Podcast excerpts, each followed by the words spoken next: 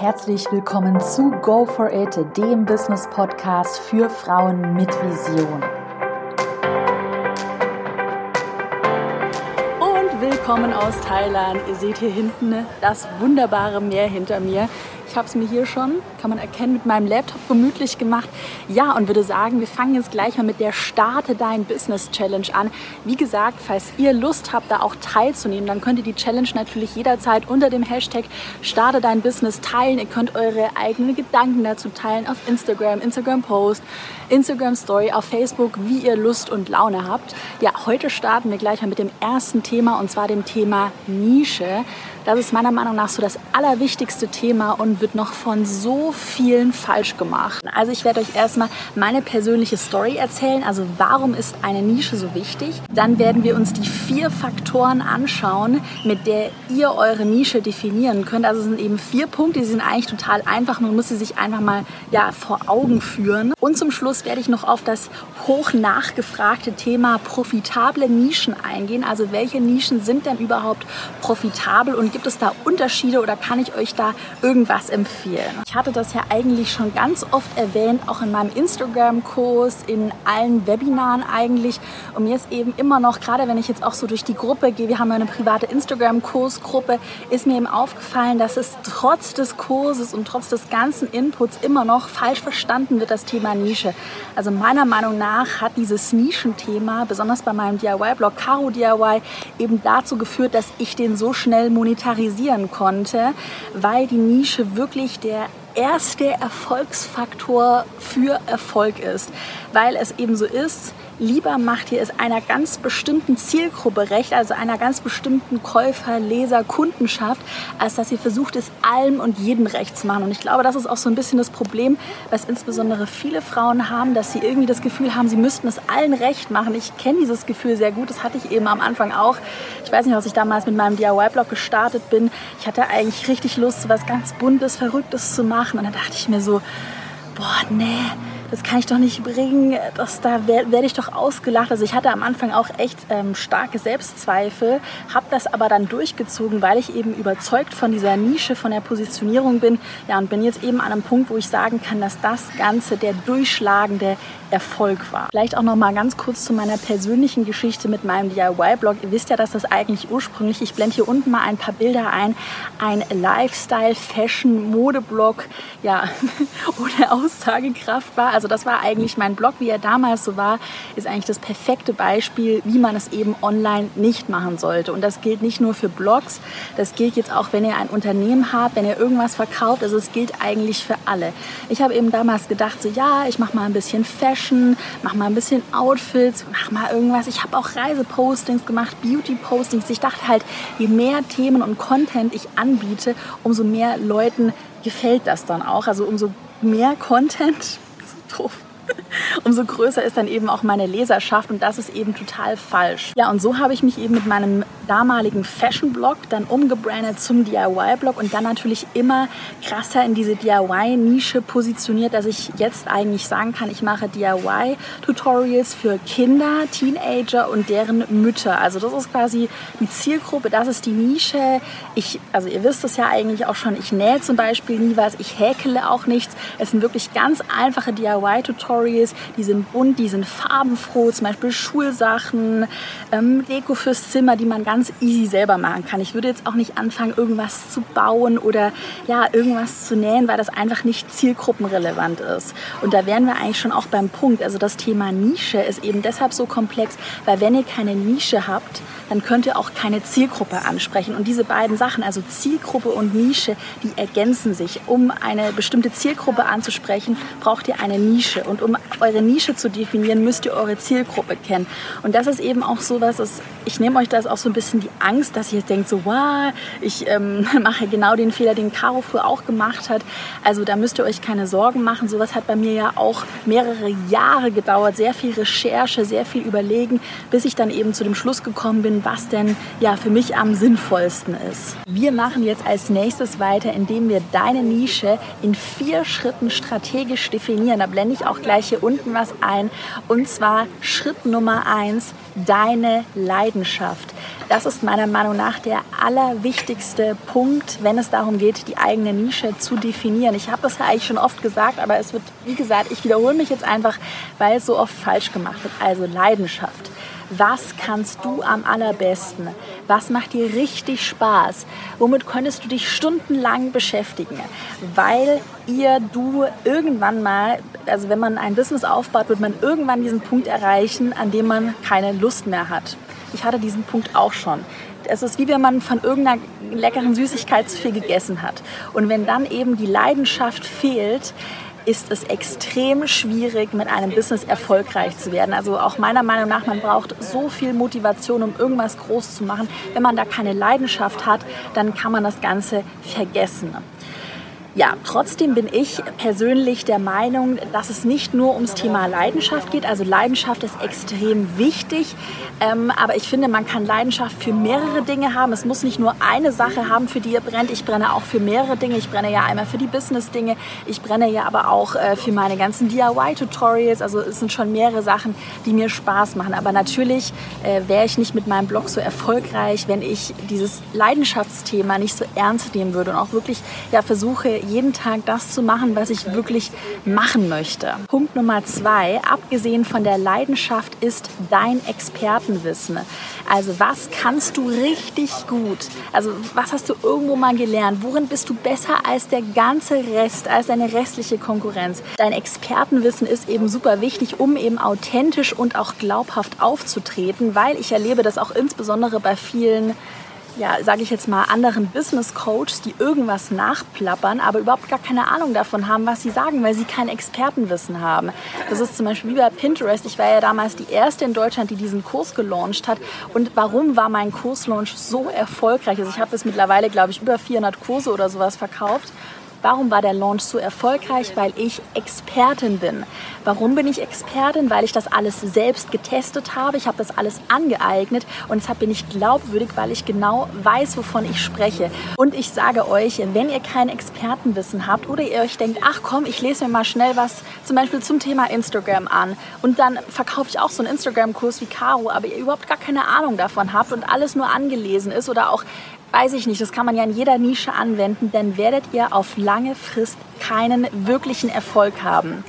So, jetzt gibt es aber beim Thema Leidenschaft und Expertenwissen so ein bisschen ein Ding. Es kann nämlich manchmal sein, dass man Experte in irgendwas ist, aber keine Leidenschaft dafür hat. Und dann würde ich euch empfehlen, also ich habe jetzt aus meiner Erfahrung kein Beispiel, weil sich bei mir das Thema Leidenschaft und Expertenwissen extrem gut verknüpft. Ja, aber wenn ihr irgendwie das Gefühl habt, ihr kennt euch zum Beispiel super mit dem Thema Ernährung aus, weil ihr das studiert habt, aber ihr habt absolut keine Leidenschaft dafür, das irgendwelchen anderen Leuten ja, zu vermitteln, irgendwas dazu beizubringen, dann lasst es einfach. Also werdet euch darüber im Klaren, inwiefern ihr diese Themen Leidenschaft und Expertenwissen so miteinander verknüpfen könnt, dass es für euch eben Sinn macht. Dann der dritte Punkt, das ist das Thema Zielgruppe. Das habe ich ja vorhin schon erwähnt, dass eigentlich Zielgruppe und Nische Hand in Hand gehen. Und was eben ganz wichtig ist, und das ist auch dieser Punkt, mit dem man insbesondere online oder mit dem man eben als Unternehmer erfolgreich wird, kennt eure Zielgruppe und löst dann die Probleme eurer Zielgruppe. Also wenn ihr online oder irgendwie offline als Problemlöser auftretet, dann werdet ihr erfolgreich sein. Wenn ihr irgendwas macht und ihr überhaupt gar keine Ahnung habt, wen ihr eigentlich ansprecht oder ihr die Probleme eurer Zielgruppe nicht kennt, ja ganz ehrlich, warum sollte man sich für euch interessieren, wenn ihr irgendwas querbeet durch die Welt berichtet, ja, und überhaupt nichts zu sagen habt und keine Probleme löst. Warum sollte man denn euch als normaler Mensch, sage ich jetzt mal, folgen? Eben nicht.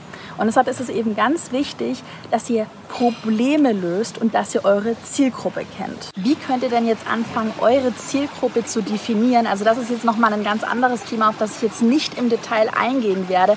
Aber ein ganz guter Tipp von mir ist, dass ihr euch doch einfach mal alle möglichen bestehenden Daten anschaut, die ihr habt.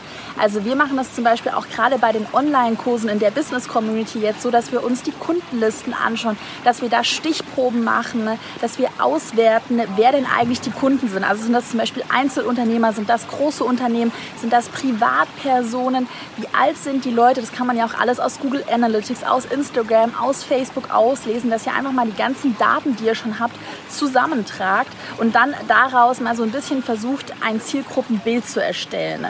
Ja, und dann natürlich das Thema Zielgruppe ist auch einfach so ein Thema, was sich nach und nach entwickelt. Also das wird jetzt nicht so sein, dass ihr jetzt morgens aufsteht und wisst, ah, okay, das ist meine Zielgruppe. Das hat sich bei meinem DIY-Blog eben auch über die Jahre hin entwickelt. Also gerade auch diese Positionierung im Bereich Familien, Kinder, das war von Anfang an überhaupt nicht geplant, muss ich ganz ehrlich sagen.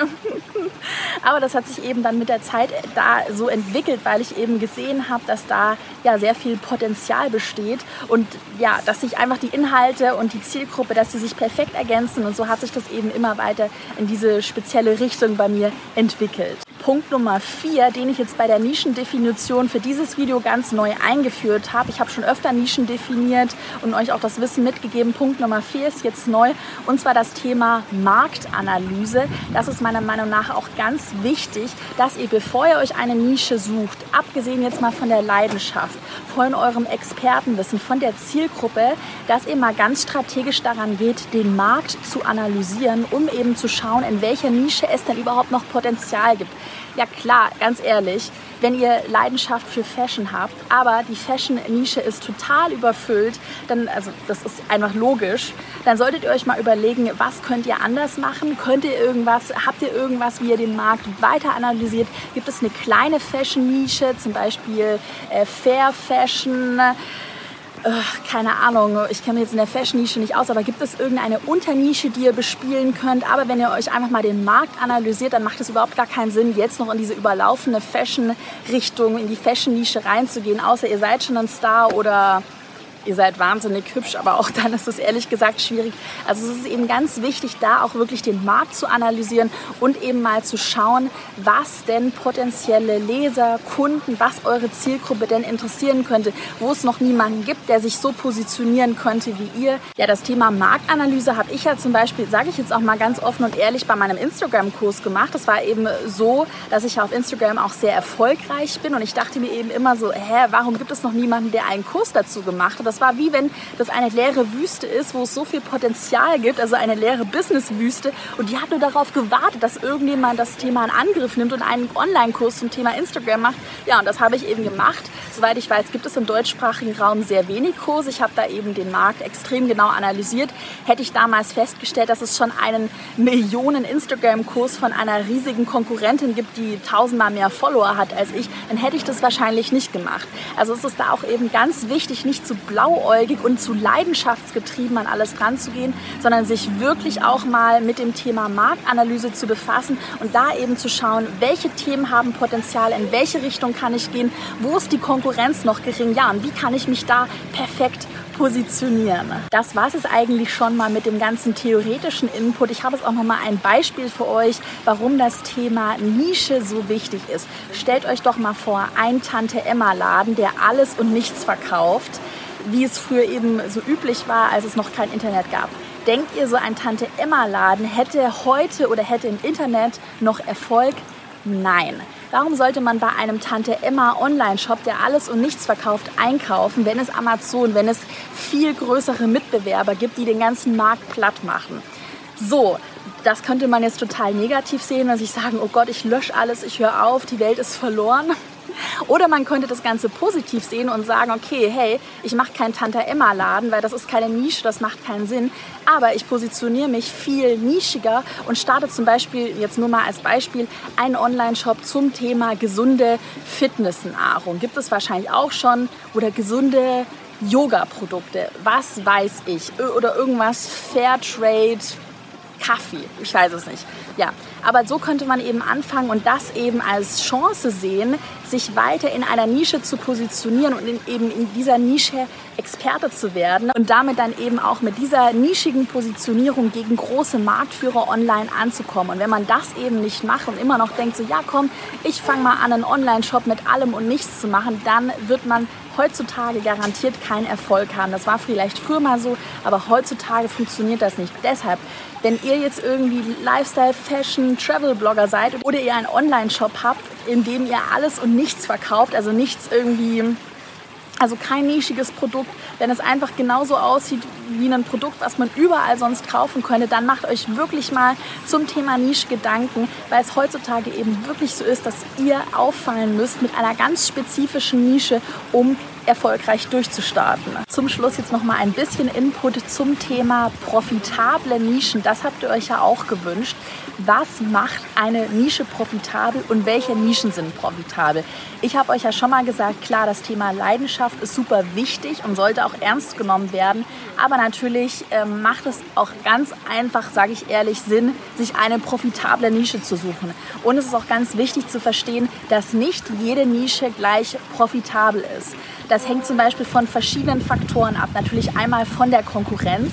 Also wie groß ist eure Konkurrenz? Gerade zum Beispiel in der Fashion-Nische gibt es eben viele Amateure, die sich zum Beispiel unter Wert verkaufen, die irgendwas kostenlos gegen Produkte machen, also irgendwelche Hobbyleute, die aber trotzdem irgendeine große Reichweite haben und die dann natürlich den kompletten Marktpreis nach unten drücken. Und sowas ist natürlich schlecht, wenn ihr damit Geld verdienen wollt.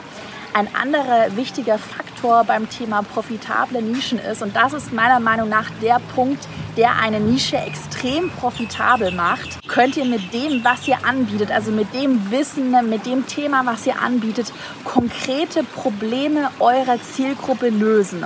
Und je konkreter diese Probleme sind und je, sage ich mal, hungriger eure Zielgruppe ist, die eigenen Probleme gelöst zu haben, umso profitabler ist auch eure Nische. Und das Ganze kann ich jetzt auch mal ganz ehrlich aus zwei äh, Erfahrungsbeispielen euch einfach berichten. Und zwar einmal Thema Pinterest-Kurs und Thema Instagram-Kurs. Da haben wir eben am Anfang ganz strategisch die Probleme der Zielgruppe analysiert und haben eben gesehen, okay, bei Pinterest haben eben viele Leute Probleme damit, weil sie keinen Traffic auf die eigene Webseite aufbauen. Und somit ist eben Pinterest und mein Online-Kurs da ein konkreter Problemlöser. Und kein Website-Traffic ist ja quasi das Schlimmste, was passieren kann, gerade wenn man einen Blog hat. Also das ist eben der, das Grundproblem, für das die Leute natürlich dann auch Geld bezahlen, um das gelöst zu haben.